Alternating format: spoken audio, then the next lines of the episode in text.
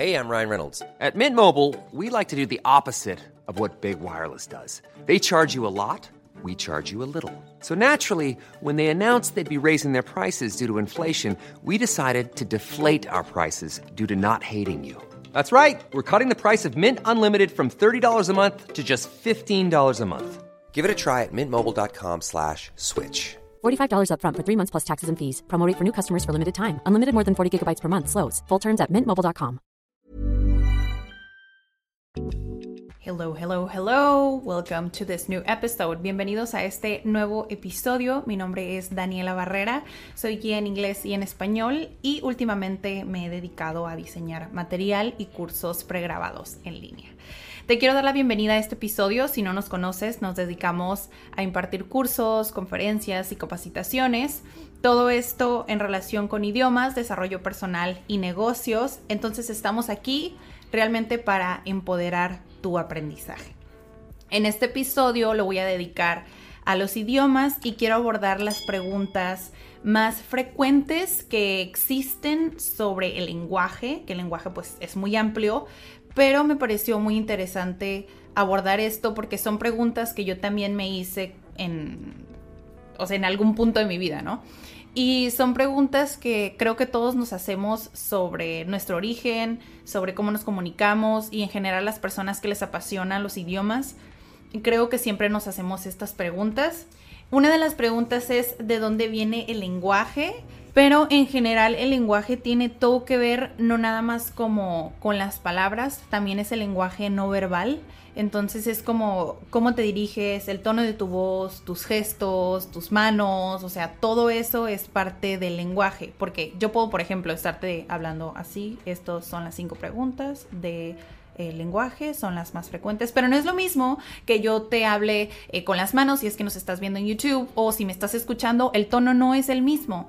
Entonces puedes transmitir una idea con este tipo de lenguaje. Entonces, para las personas que son bilingües o que son poliglotas, esto es muy, muy importante también porque te puedes dar a entender simplemente con tus gestos, con el tono, con eh, las manos.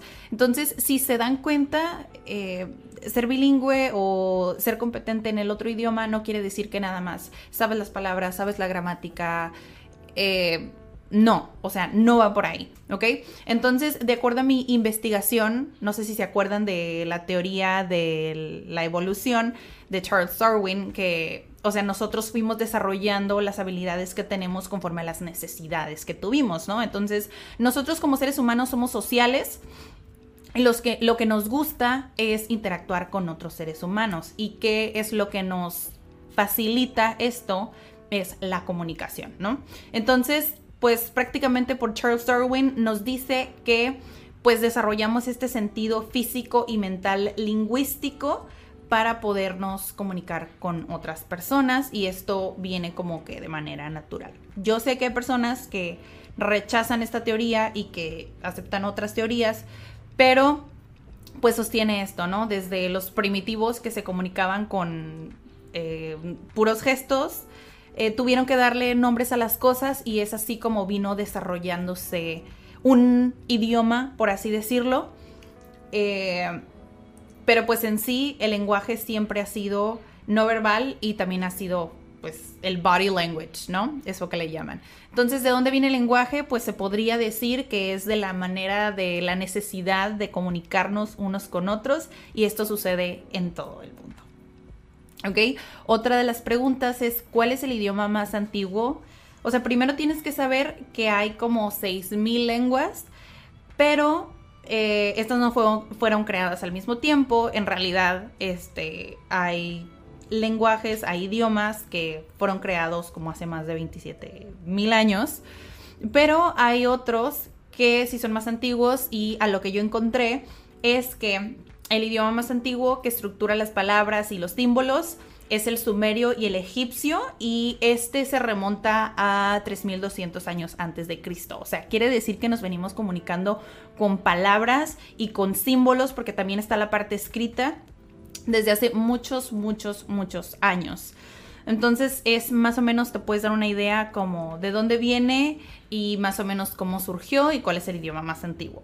No es de los que yo personalmente hablo, pero si tienes la duda, esa es la siguiente pregunta.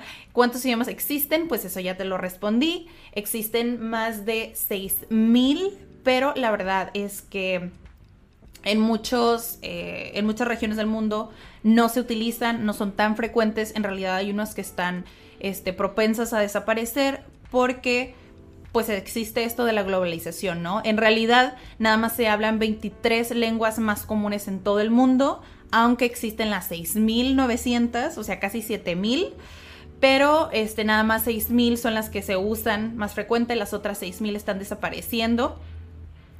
Y estas pues son habladas en todo el mundo. De hecho, aquí en México se hablan muchísimas, o sea, te puedo asegurar que en cada estado hay un eh, lenguaje nativo, además del español que, lo hablamos como lengua, lenguaje oficial, que es el que yo estoy hablando ahorita.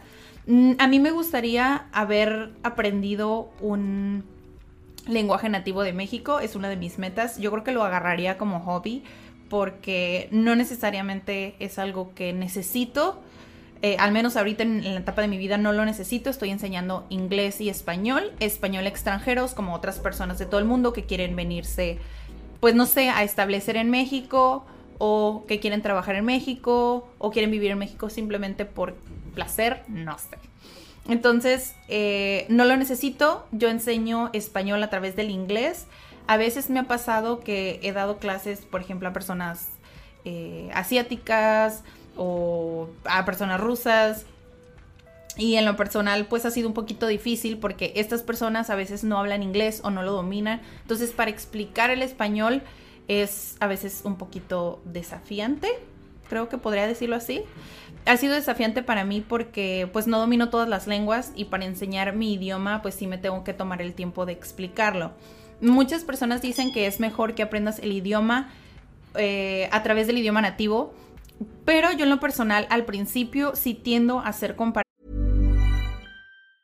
Hey, I'm Ryan Reynolds. Recently, I asked Mint Mobile's legal team if big wireless companies are allowed to raise prices due to inflation. They said yes. And then when I asked if raising prices technically violates those onerous two-year contracts, they said, "What the f*** are you talking about? You insane Hollywood ass."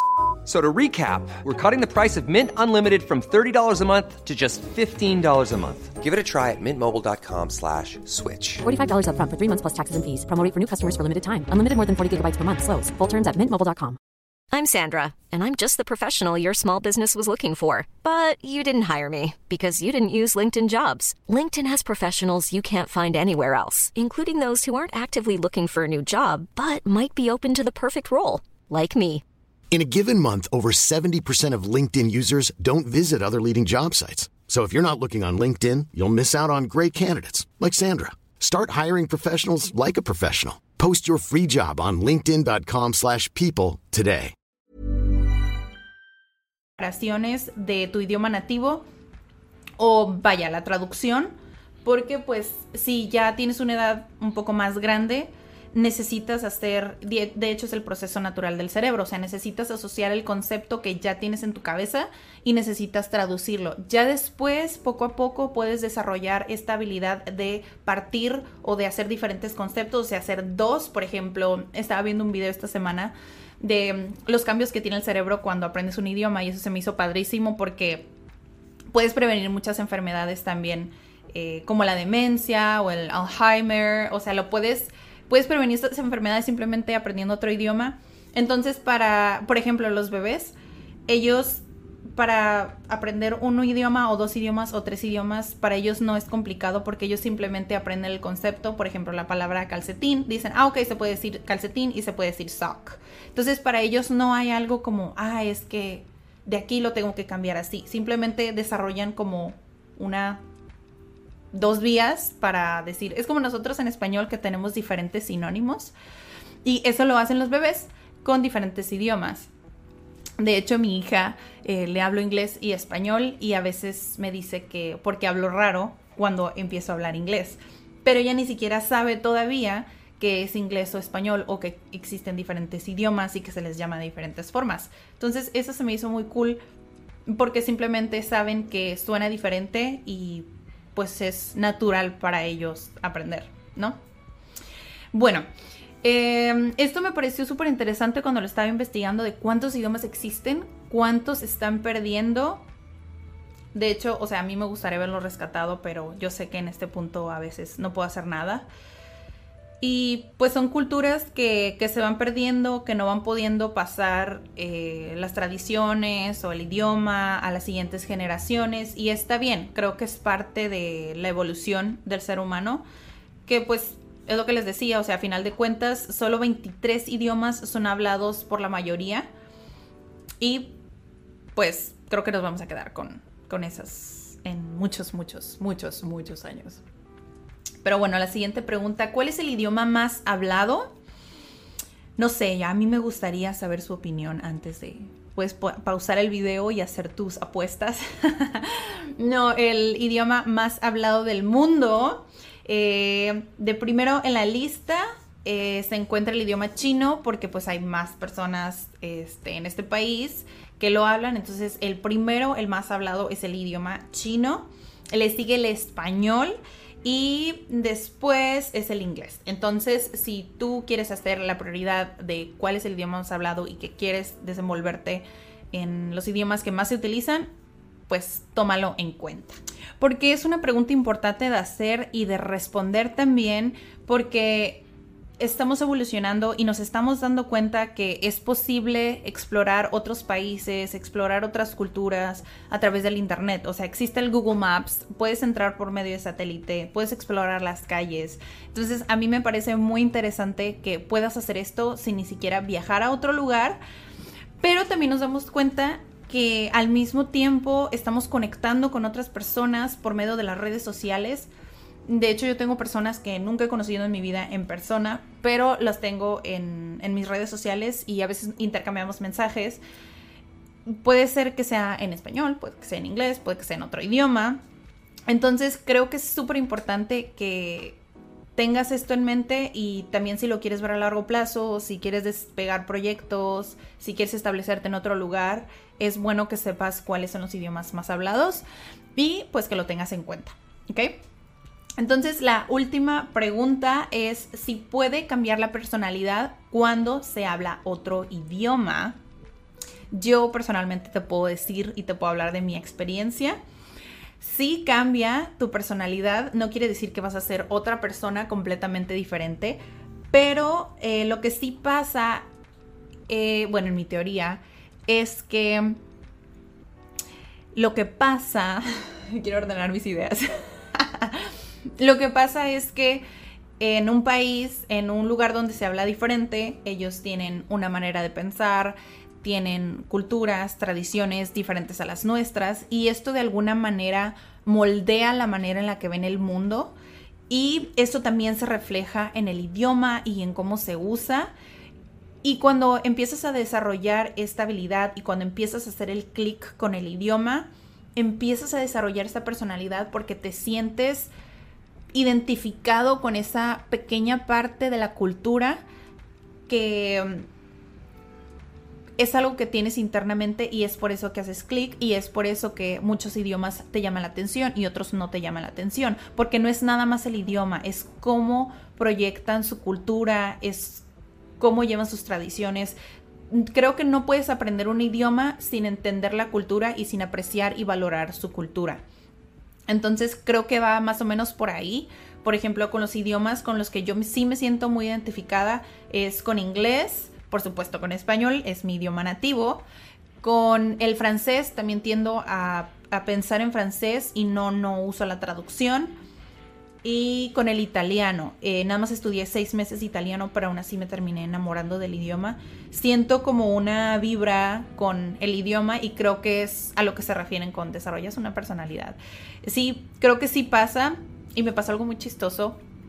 Eh, en, cuando empezó la pandemia, al principio en CAT hacíamos en vivos eh, sobre inglés, sobre la enseñanza del inglés, respondíamos sus dudas y todo. Y todo pues estaba en español, ¿no? Pero cuando me toca hacerlos en vivos que son para español, tienes que explicarlo en inglés, entonces yo lo estaba explicando en inglés y cambié completamente. O sea, fue como estar usando el otro idioma, simplemente la personalidad salió. Entonces, eso creo que es importante de mencionar también. Y que lo tengas en cuenta si estás pensando en estudiar algún otro idioma. Si no sabes qué estudiar, también tengas esto en consideración. ¿Cuáles son los idiomas que más se usan? Piensa para qué lo quieres. Eso ya lo he dicho en otros episodios. Y si realmente no te sientes identificado con el idioma, mira, no pasa nada. Eh, simplemente puedes decir, no me gustó, no va por ahí y no pasa nada. Entonces, recuerda que aprender un idioma es primero tenerte paciencia y otra es entender, respetar y pues sentirte identificado con su idioma y con su cultura. Yes, I guess that's it. Supongo que ya, ya me extendí un poquito. Y si te gustó este episodio puedes compartirlo. Y qué más, si tienes preguntas, si hay cosas eh, sobre los idiomas, si tienes preguntas, dudas o algo que te pueda responder o que puedo invitar a alguien en los episodios para que nos comente sobre su experiencia, pues estamos súper, súper abiertos a crear nuevo contenido, ¿ok? Te deseo un excelente, excelente día. Muchas gracias por llegar hasta este punto del episodio y nos escuchamos en el próximo. Bye.